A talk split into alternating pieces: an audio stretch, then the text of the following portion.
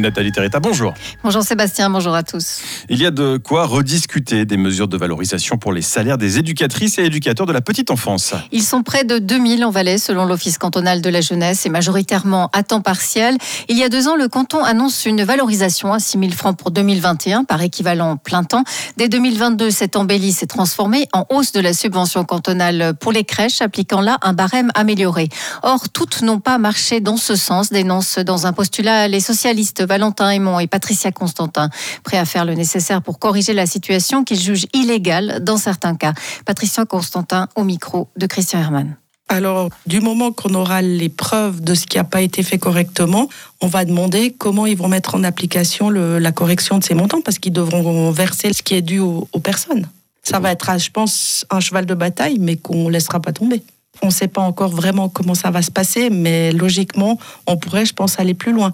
Mais si le canton admet, fait ses contrôles et exige des corrections, on espère quand même qu'on arrive à trouver une bonne solution. Le Parlement se penchera cet après-midi sur cette situation. Le canton a déjà répondu, notamment en précisant que les mesures étaient incitatives et non contraignantes. Les transformations de résidence principale en résidence secondaire doivent être soumises à autorisation. C'est en tout cas la demande de la Fondation Franz Weber. Une loi fédérale sur les résidences secondaires a été adoptée après l'acceptation par le peuple de l'initiative Weber en 2012. Or, elle laisse la possibilité de convertir librement les logements construits sous l'ancien droit. Cela provoque une pénurie d'appartements pour les personnes vivant sur place à l'année, tandis que ces biens sont vendus à prix d'or pour des touristes, regrette la Fondation Franz Weber. La législation fédérale exige en principe des cantons et des communes qu'elles prennent des mesures, ceci pour éviter les abus et les évolutions indésirables qui pourraient résulter de ces conversions de logements relevant de l'ancien droit en résidence secondaire. Alors que certaines communes le font effectivement, les cantons observent la situation les bras croisés, regrette encore la Fondation, qui demande donc que des mesures soient prises pour favoriser les autochtones et face aux acheteurs étrangers. Dix ans de règne pour le pape François. Le 13 mars 2013, le cardinal Bergoglio est devenu le premier pape sud-américain et parmi ses années passées à la tête de l'Église catholique, l'Argentin a beaucoup fait parler euh, par sa simplicité, sa proximité avec les plus pauvres, mais aussi par ses prises de position pas partagées par tout le monde, même au sein de l'Église catholique. Est-ce qu'il dit tout haut ce que les gens pensent tout bas? Nous avons posé la question à l'évêque de Sion, Jean-Marie Lauvet. Peut-être, en tout cas, il n'y a pas de langage euh, diplomatique et de langage de bois, sûrement pas.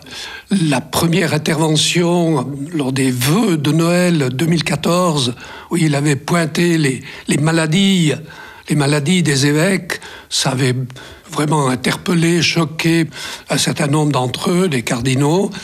Euh, je crois qu'il dit les choses de façon très, très claire, et on le lui a reproché. Peut-être qu'il a une longueur d'avance.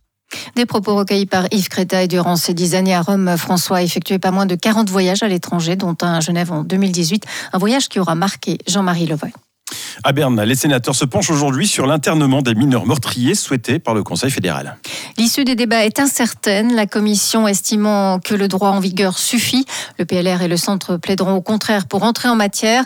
Après la consultation sur ce projet visant à améliorer la sécurité de l'exécution des peines, le gouvernement avait revu sa copie à la baisse. Initialement, tous les jeunes condamnés à 5 ans de prison au minimum pour des crimes très graves visant l'intégrité physique, psychique ou sexuelle d'une personne étaient concernés. Désormais, il propose de n'interner que les meurtriers de plus de 16 ans. Merci.